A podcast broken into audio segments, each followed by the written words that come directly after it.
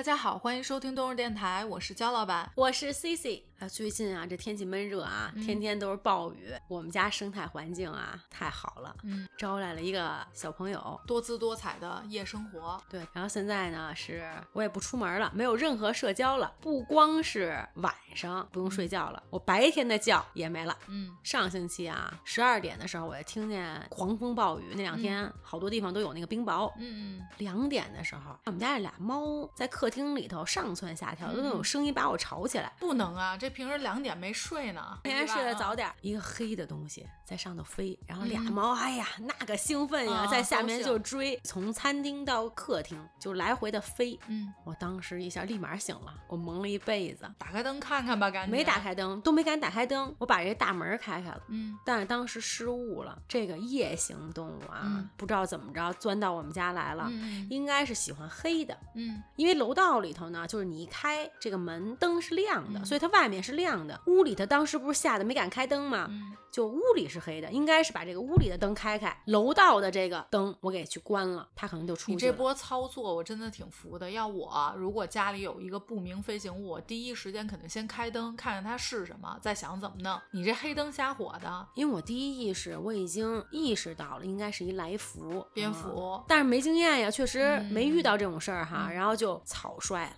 这时候呢是夜里两点，嗯它也飞不出去啊，嗯我就蒙着被子把我们家这两只猫先后带到了房间，嗯，先保护猫是吗？对，生生从两点做到了八点，一到八点我就开始打物业电话了。所以你这叫什么呀？不要熬夜，咱们都直接通宵物业来了以后呢，左找右找找不着，睡呢。我当时还拍了一个小视频，你拍不清楚嘛，它飞嗯的速度很快。然后物业来说你这就是一小样儿，啊，说是没事儿什么的，说这可能下雨啊上什么的进您家筑巢来了。上我们家来了。我当时想着也确实，可能我也没看清楚，我也不认识啊，就是第一意识是来福，但是嗯没准不是呢。我说我白天补补觉吧，但是睡不着。然后想着是这小燕儿是不是应该白天出来呀？这怎么嗯人家是夜里活动，白天挂着睡呢？白天人家不可能出来啊，蝙蝠夜行动物。然后之后到晚上，好不容易这一天啊，就是干什么都干不下去。嗯，然后一天我也没出门，反正在屋里头我也觉得是个事儿。嗯嗯晚上十一点就看那俩猫在钢琴上嗯冲着那窗帘儿，它们俩也不敢动。我赶紧就联系了这个物业了。嗯来了以后呢，确实我就带着俩猫回屋了。嗯人物业啊说抓着了，抓了以后呢，结果没经验，又是拿一水果盒，上头不有几个洞吗？嗯。它又飞出来，它能钻出来。水果盒的洞不都特别小吗？，对，但是它能自己钻出来蝙蝠。很大呀。据说是其实也特别小，它只是那个翅膀打开了以后特别特别大大，这一跑不得了，找不着了。嗯这晚上大概十一点、十二点的事儿吧，人家说，哎，现在找不着，说明天可能受惊吓了，说今天晚上估计够呛，不能动了。我又睁着眼到了四点，我一想，那现在知道是蝙蝠了，这只更能夜里出来了，那一会儿天亮了，更找不着了，嗯我就报警了。你给物业和警察也折腾够呛。这物业呢和警察拿一大渔网子，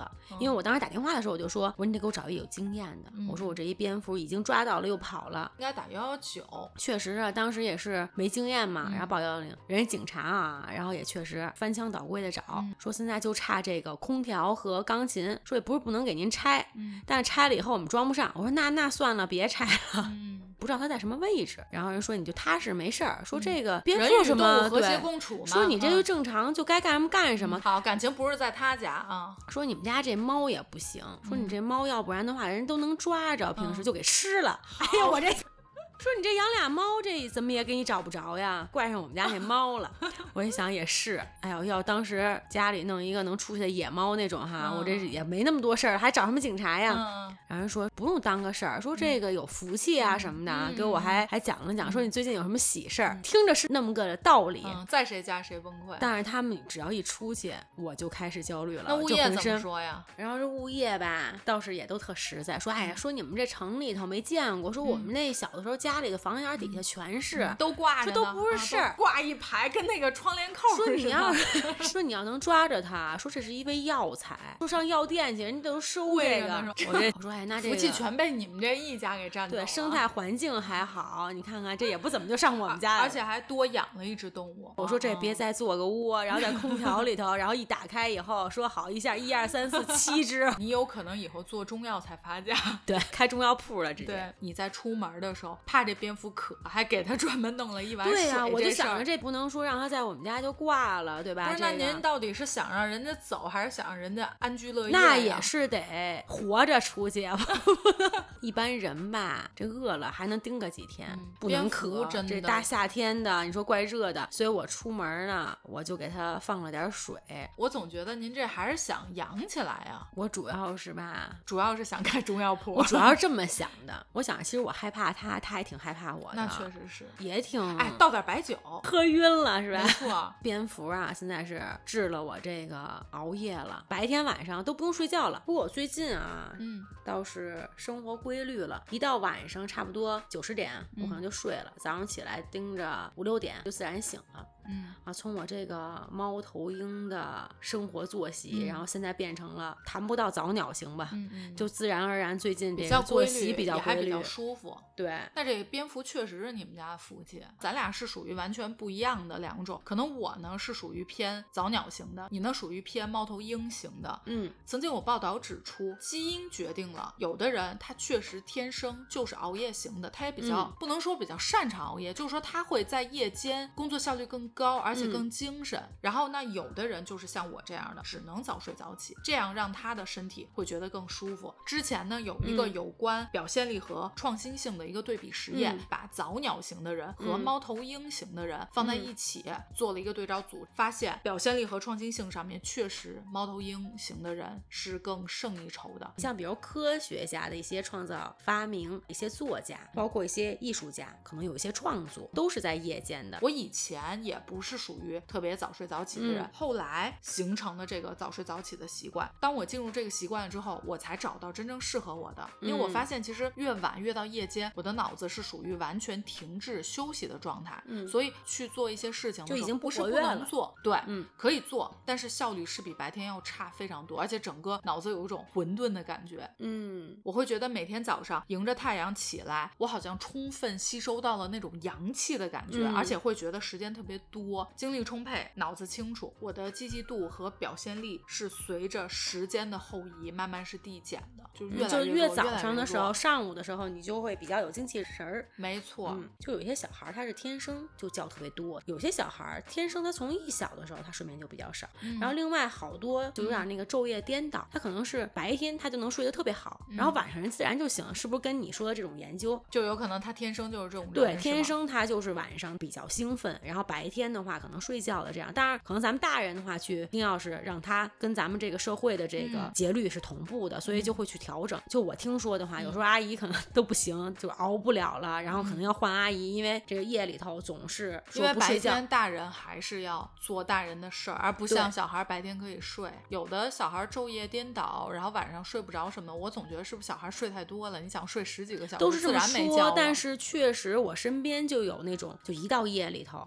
他嗯就不睡觉，嗯啊，然后你是白天就故意不让他睡，可是根本就倒好久倒不过来。尤其像月嫂呀这种的话，可能人家就是确实是这种孩子比较难带嘛，嗯然后可能人家也受不了这种作息，中间还会换一个月嫂。那我想可能跟天生这种基因是不是也会有关系？那你小时候是昼夜颠倒这么睡的吗？我小的时候本身应该是较少的，但是那年代基本上也没有什么昼夜颠倒这种吧，所以你是后天通过自己的努力变成了后天变成了夜猫子型。嗯我印象中，我第一次熬夜是学前班的时候，嗯因为那时候上学前班的时候，小孩儿吧八点嗯，然后就睡觉了，早上起来会自然醒。然后有一次呢，是我爸爸妈妈带我出去玩儿，回来就有点晚了。我印象中是大概可能十点才到家，然后第二天呢还要去上小孩来学。说已经已经是非非常特别晚了。然后那时候呢，就是我放学的时候都会伸这个手指头，比如说得一分儿、得两分儿，就是一定小孩嘛都得是满分儿。那时候嗯做题好像就是五分儿是满分儿嘛，嗯。我外公就在那个接小孩儿那地方哈，会跟我比划，嗯。我也会跟他比划，然后从来就没有说说好像不是五分儿的时候出来，然后嗯但是每次呢都跟他开玩笑，就得一分儿啊什么这种。然后那一天真得了一分儿，就现在我都能回忆起来，那天其实我做题的速度，因为谁做完了以后去找老师判嘛，嗯。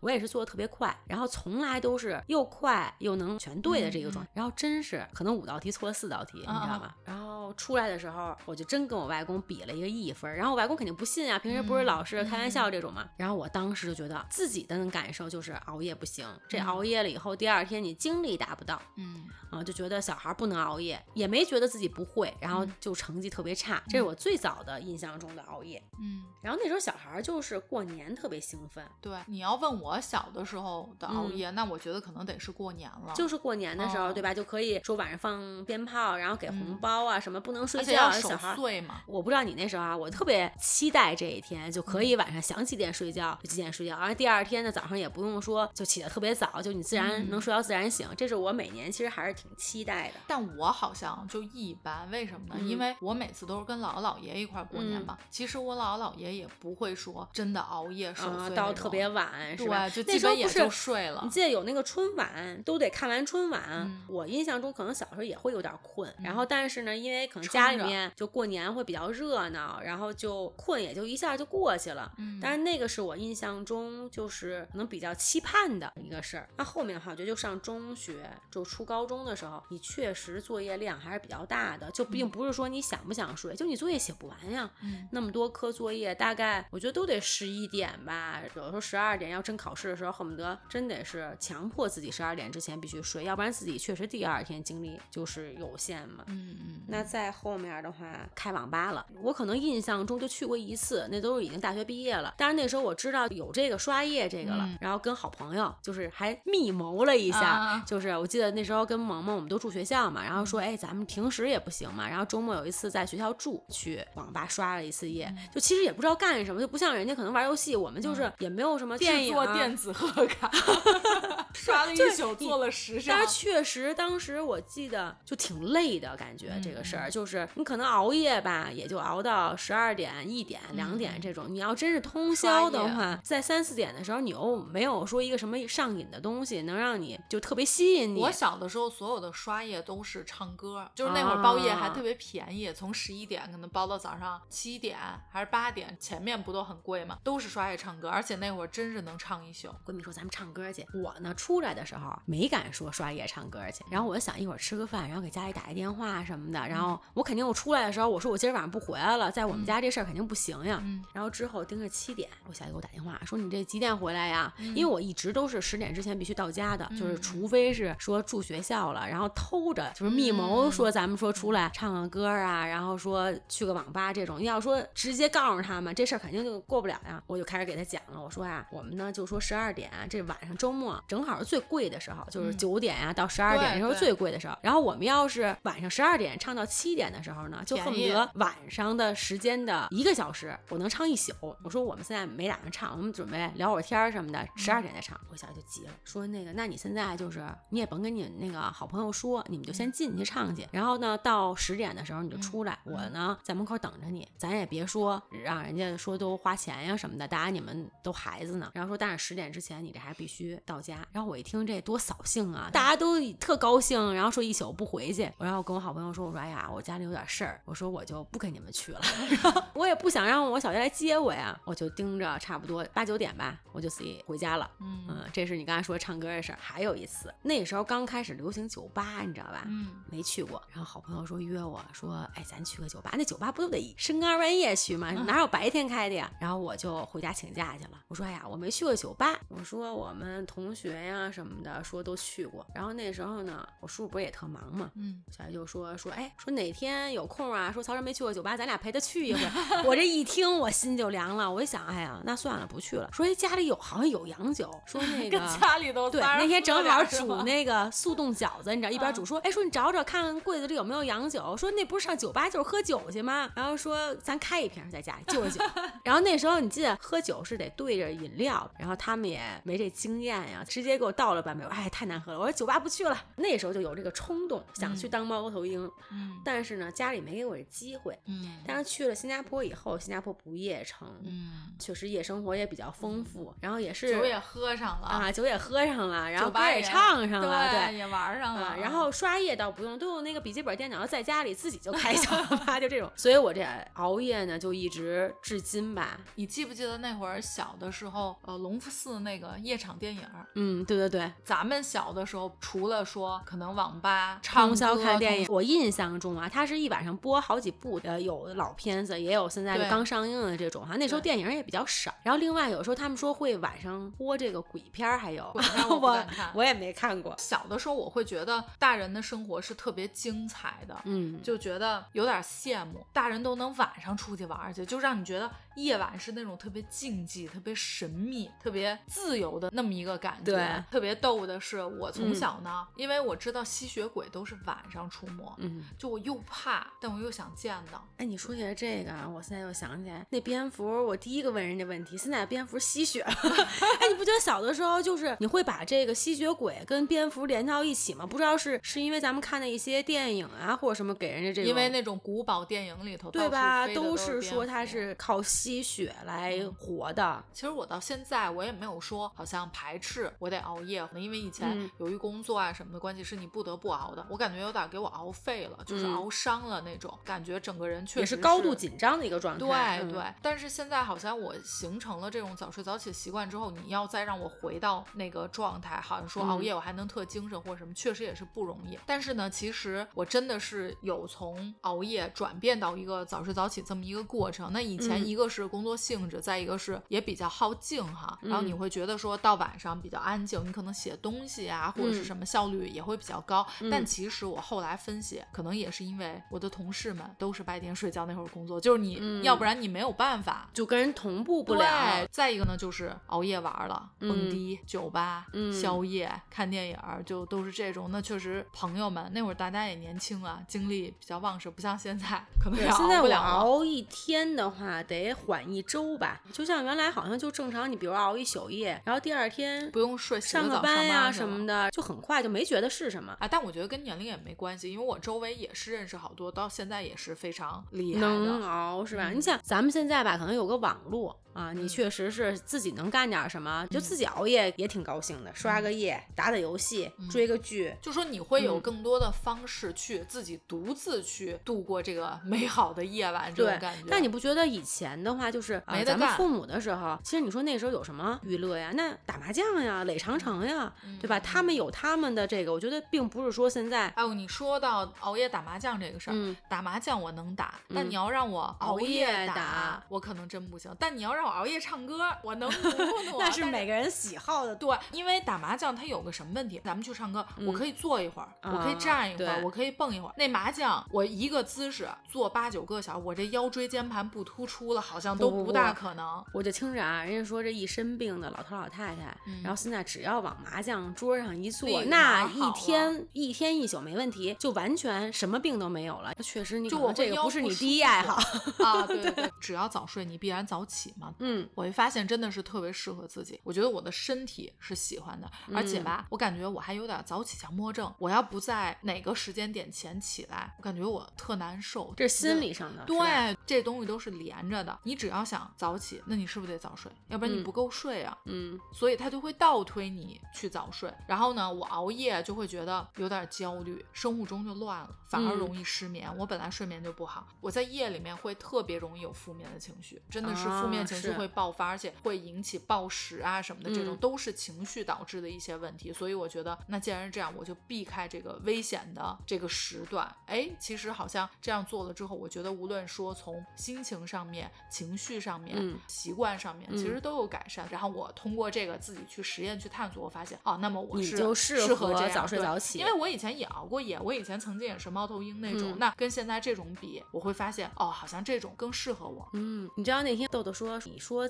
熬夜这么多好处，那为什么不晚上考试呢？说这白天上上嗯。课什么的，晚上考嗯。多好，又又有灵感，然后又能有创造力，嗯。然后又比较安静，嗯。思考又比较有深度。豆豆说吧，早睡早起是一个很难做到的事儿，我觉得现在连小小孩儿都会这样。然后他说，但是有一个弊端呢，就是你熬夜了以后就爱睡懒觉了，就起不来了嘛。我想啊，就我身边来说，嗯有小朋友的妈妈，在小朋友小的时候，基本上都会有一个有一段时期是熬夜的。这个我特别能理解。嗯，因为你基本上没有自己的时间，真的是一点儿的这种自己的空间都没有。嗯不是说纯粹享受这熬夜的乐趣啊，嗯就是我可能自己安静一会儿，就享受的是自己独自的那独个时的一个对是嗯。我有一好朋友哈，那时候就说，哎呀，说你这精力真好，说我要觉得看着你这个弄小朋友，觉得我晚上就得可能比平时睡得更早，就觉得困得都都不得了了，他就理解不了。当后来有一天呢，他有小孩了，他说就是我都已经眼睛根本睁不开了，我也会强迫这手机还在放手上，我再多看一会儿，第二天睁开眼的时候手机还在手上，前一天晚上睡着的那个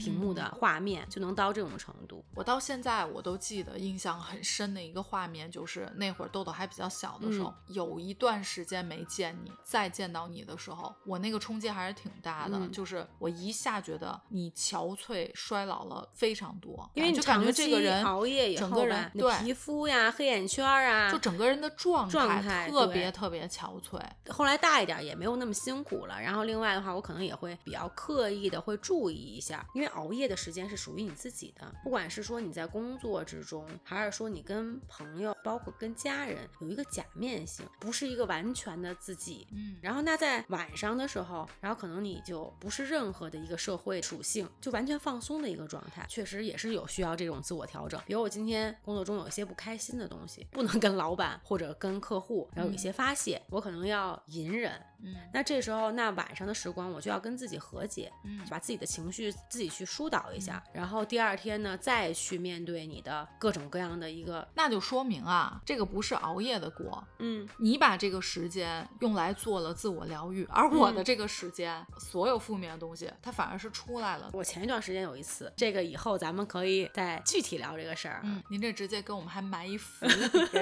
就得继续听是吧？对，哎，像晚上的话，我觉得可能对于我来说的话啊，或者我觉得好多人都会有这种，是你需要沉淀一下，嗯也是消化一些不开心的一些东西。那你像夜深人静的时候啊，然后我就很享受这个时间，嗯我觉得那睡觉不就是浪费时间吗？我这以哇后。啊！你知道怎么着不浪费时间吗？嗯咱二十四小时都别睡。哎，你看白天咱能工作，晚上咱聚会，夜里自己待会，哎，第二天直接上班了，这时间多长、啊？我还真是有过这么一段时间，给说中了。嗯那时候是上学，白天上课嘛，嗯然后回来以后我们就一块儿，那时候还是跑跑卡丁车，然后打玩上游游戏了，玩游戏，然后玩到差不多两三点，都困得不行了。嗯我想，那这一睡，我一睡下去了，那第二天没法上早上起课了呀。来了，嗯我就差不多三点多钟洗个脸呀，好朋友都睡觉了，嗯我就拿着那个特别枯燥的书，学表，你是一个，然后开始看，看完以后天亮了，七点，嗯准备准备，然后吃点东西上学去了。那时候放学也没有那么晚嘛，然后回来呢，刚好小补一觉，哎，睡个仨小时，然后第二天又开始打打游戏，然后又是一个恶性循环。但是当时完全不觉得，觉得我这你看又上学了又然后又玩了，然后这好，自己这作业自己弄的还挺好。那我有一段可算时光知道您这脸色为什么这样了，全是年轻时候 熬了，对熬出来的。说实话，我觉得你天生真的就是属于那种精力特别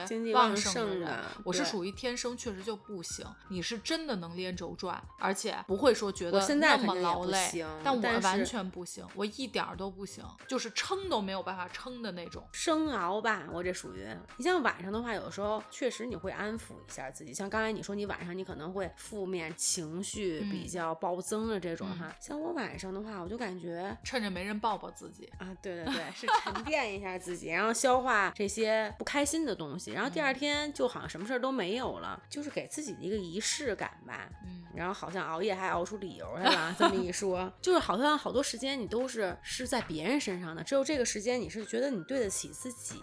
但是这个我觉得啊，能获取更多的时间是一个幻觉，因为我确实自己也能体会到，就是如果你熬夜的话，第二天白天其实你脑子转的是慢的，没错就你精力我完全有不集，中，对。我脑子会特别混沌，就是一锅粥。对，他会给你一个假象，好像你时间比别人多，但嗯是实际上是一个恶性循环的一个状态。嗯我之前看了一节目，是国嗯外的一个综艺吧，嗯就说这人啊特别能熬夜，所以他们这个节目弄了一个重金熬夜大赛。嗯嗯，三个人呢都是平时属于日常特别能熬夜的，嗯还允许他们干一些自己喜欢的事儿，并不嗯是说这个生熬这种状态。然后最后呢，在这个节目之中都扛不住了啊，然后最终都是扛了多久啊？就第一宿，就还不是说熬好几天，嗯第一宿就已经可能在比如四五点呀，或者嗯三四点的时候就扛不住，说闭会儿眼这种，嗯那不就输了吗？当时我想，这我应该去啊，这我要去了以后，那这拿大奖，这 你这马尔代夫，咱们不就走起了？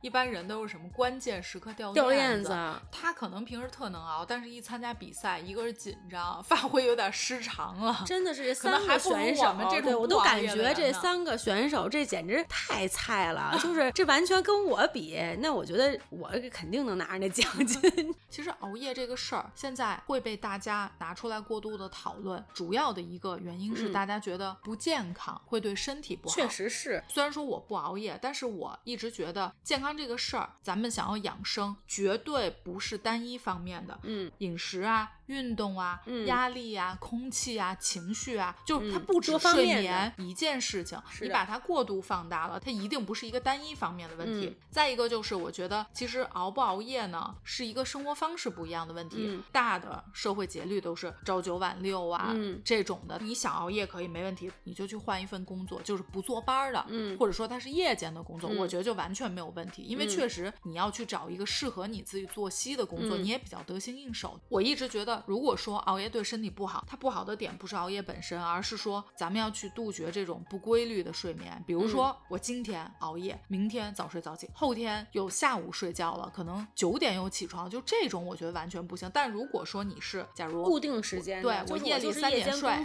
对，白天我可能十一点起，固定是这样的，我觉得嗯其实也没问题。或者我就是自己形成自己的生物钟，对，嗯，长它是你期保的规律持这种，嗯也没有问题。一般人是属于白天去上班，晚上还不睡，可能三四点睡，早上七点又得7起点又得上班长期睡眠不足的这么一个情况。我就会看到，就是朋友圈有一些分享，有一个打卡的啊，嗯可能也会有一建一些连早睡早起都需要打卡，都需要。打卡，然后另外他会有一个群，就不光是我一个人，是一个小团体这种，然后嗯去打卡。然后另外有一个朋友呢，当时我还觉得这挺好玩的咱们都是可能有什么事儿啊，或者说一般早上会上一个闹钟。嗯然后有一次我们一块儿出去哈，然后他那闹钟十一点响了，嗯说哎说你这怎么还有一个闹钟哈、是双十一买东西，对，我还想的是有什么事儿或者什嗯么的。他说不是，说因为我长期睡眠都不太好，然后嗯也是想改善一下这个嗯熬夜的这个状态，所以他上的是十一点，就是睡睡觉的一个闹钟闹钟，哦就是这闹钟是长期一直都会每天都会响。哎，我觉得这个还挺好的，我以后应该也弄一个这个睡觉闹铃儿。嗯但是我曾经有一段儿时间，就晚上的话会跑跑步，我印象中也是一夏天，就是运动完了以后回家洗个澡，可能自然差不多九十点钟也就睡了。然后早上的话，因为那时候就有点沉迷于瑜伽，所以我早上上班之前也特别想去练一节课。那这样的话，你肯定晚上你不能再熬夜了嘛，嗯我就基本上洗完澡睡了，早上差不多六点是自然醒的这个状态。我觉得我平时如果熬夜的时候，白天在单位的话，中午就是有一段时间是非常困的。嗯但是如果早睡早起的话，我自己明显感觉到比较有精气神儿。嗯白天的话，基本上就不会感觉到困、嗯啊。然后另外的话，皮肤就是我熬夜了以后，明显的是水油不平衡，就是出油特别厉害，嗯然后它会让你很不舒服。嗯啊，然后有一次就是连续两天熬夜的情况哈，嗯我去美容院，人说你这脸上这是怎么弄一个壳儿，就感嗯觉用那个蒸汽去蒸脸的时候，那毛孔都打不开了。我呢是明显觉得我一熬夜，第二天整个毛孔大一倍，嗯，真的肉眼可见的大。那咱俩正好反着，因为我是熬夜以后，我的毛孔是打不开的，它憋在里面，嗯就是无法呼吸了。这个皮肤、嗯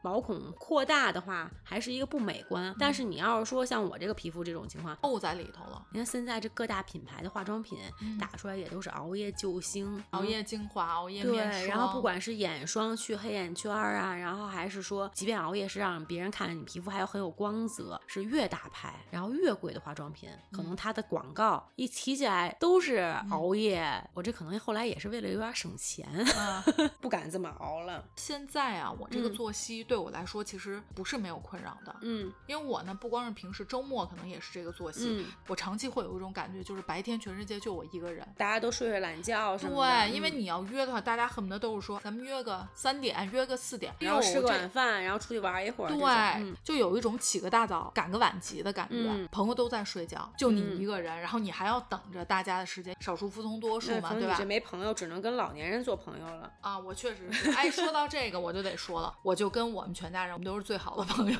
都是这小鸟型的。对，过年的时候，我们全家一块儿，我爸妈就说我们睡了啊，你们别熬夜啊。当时我就拿起手机看了一眼，我说我天呐，九点了，我说那我赶紧回屋了。然后我妹一看，对哦，我说我就说呢，我都困了好久了，走吧，晚安。然后我们所有人就回屋嗯九点就了。全家都睡觉了。连我们家两只狗都是这种作息，大概九点钟要睡觉，然后早上六点点吧起来。所以我跟我们家两只狗狗也是最好的朋友。我们家猫是差不多十二点什么的到一点两点比较兴奋，然后上午的时候属于那种一滩死肉，你 什么人养什么动物，真的是。十点之后，我就开始疯狂的想回家。那对大家来说，丰富多彩的夜生活才刚刚不怕开始水烫，越是深夜越是浪。而且大家有时候都还得说专门得吃个宵夜再玩，或者说玩完吃个早餐，对，喝点粥。啊什么的，然后回家这一睡，对，还有吧，就是我最喜欢迪厅酒吧，嗯，但为什么这些地方白天只在开的晚上开？如果它白天开，你大早上起来，你能嗨得起来吗？能蹦起来吗？我可以，因为我只是热衷蹦迪和唱歌这个事儿，啊，所以我任何时候唱歌我还觉得还可以，白天去蹦迪，确实可能也没有人客跟我户群体还是比较少。我这么想想，一般你看这个老年人哈，然后他们为了这个 便宜，因为白天的时段确实啊，便宜嘛，我就特爱白天唱歌，对，价格又合适，然后老年人一聚餐什么的，而且也不用定。通常都有地儿。对，还有就是有的时候，就是我喜欢熬夜的朋友会跟我抱怨说：“哎呀，我晚上这也没有，那也没有。”但我作为一个不熬夜、早睡早起的人，我也得抱怨。有的时候我想去洗个头、剪个头发，人早上都不开门的。我想，哎，我约个九点，最晚我约个十点，因为我觉得不开门。行业确实可能还是拉晚的比较多，大家都没嗯开呢，就像我通常一般要绞头发，我的理发嗯师都是最早只能约十一点，就最好是你再往后约晚一点儿。你要洗头，随便找一理发馆什么的，最早的开门的十点10点半我觉得咱们这边好像还好。嗯，记得我去新加坡的时候，基本上十点之前各行各业嗯都不营业，但是上班的话国好像也外因为上班更晚，对。然后当时哎，我觉得太适合我了，嗯这早上起来起不来，然后晚上眼睛俩两眼溜圆，所以我当时一去了以后就觉得这个国家适合我，可能也是因为它确实热带国家，对，我就想起来之前约事儿，然后我朋友说行，那咱们就八点见。我说嗯好嘞，那就明天早上见。一会儿电话来了。嗯，大姐，我说的是晚上八点，您跟我 说的是早早上八点是吗？我说哦，这还真是，因为会有歧义。对对，就是因为如果咱们都打那个简体八的话，嗯我是幸好说了一个，我说那行，那明儿早上见。所以他电话嗯要不然人家没意识到，谁想能早上起来八点对，然后约见？要不然就是我可能等你迟到仨小时，那我要真早上八点到晚上八点，我得等十二个小时。你记得之前有一次你送我回来，嗯，然后看我们家这楼底下好形成了小吃街的那感觉，你不是问我吗？说哎味道怎么样啊？我说哟我没尝过。那么晚已经都这就是因为对早睡早起错过了宵夜的美味，因为我们家那底下，据我推断啊，最早出摊儿也是十二点多，因为有的时候我回来也十点十一点多，人没有没有，所以我觉得我这个可能哪天得哪天在你们家，就是不能让你早睡了，就在你们家这个尝尝直接熬到人家出摊儿，然后嗯咱们也尝尝这味道怎么样，啊对，就等着这晚上这夜宵呢。哎，但是你说起来这夜宵啊，你不觉得吗？就如果说咱们说晚上熬夜吃一夜宵，你都会觉得有一种罪恶感，好嗯像我晚上躺床上，就甭说我熬不熬夜吧，晚上躺床上睡前，我说我要饿了吃，就感觉哎呀，我吃啊还是不吃，就特纠结。但是如果说到早上，我早上起床起早了，我吃个早点，就感觉这个人好像是一个，就是没有那个负担感了。你说这晚上吃了以后都长肉啊什么的，我是越到晚上胃胃口越好胃口越躺床上越饿。你自己从心里面来说，你更愿意是一个早睡早起的作息，还是一个熬夜的作息？就咱们不考虑大的社会节律，但我想的是，我得有朋友，你知道吧？这晚上我自己，除非就是玩手机啊这种，咱周围夜猫子不少呢。对啊，所以我考虑的是，我得为了要朋友，所以我可哦能还得选择这个夜猫子型，嗯就是还是得熬。我百分之六十嗯想做熬夜人。我老觉得就是夜间的故事往往更精彩。我突然脑子里什么画面？嗯是小的时候，每周三零点夜话。你小的时候还让你零点才不睡觉 让偷摸，我记得那时候卡带里头带着录音机，嗯。然后就得偷摸找一个那特破 那耳机，就老年人的那个，你知道吗？然后插上，不敢睡，也不可能你上一闹钟啊，在家里头，嗯然后就看着这表听那个零点夜话，那时候就感觉是靡靡之音啊，觉得这个太好听了，然后里头都是讲的一些什么感情故事，放个歌，而且你岁数这么小，你有什么可听的呀？那也感觉不不一样，就感觉可能一个是偷摸的这事儿，而且确实白天也没有这种节目，然后反正那时候倒没什么自己情感，然后就觉得偷摸做这事儿。嗯如果说这星期嗯错过了星期三，一下懊忘了悔，哎呦，那真懊又得等一星期。所以这个从小可能就个人偏好上。嗯，就喜欢夜里头，你像他们谈谈恋爱啊、什么的，对夜里。嗯你白天你说你这表白什么的，你不都说了吗？我只能找体制内的。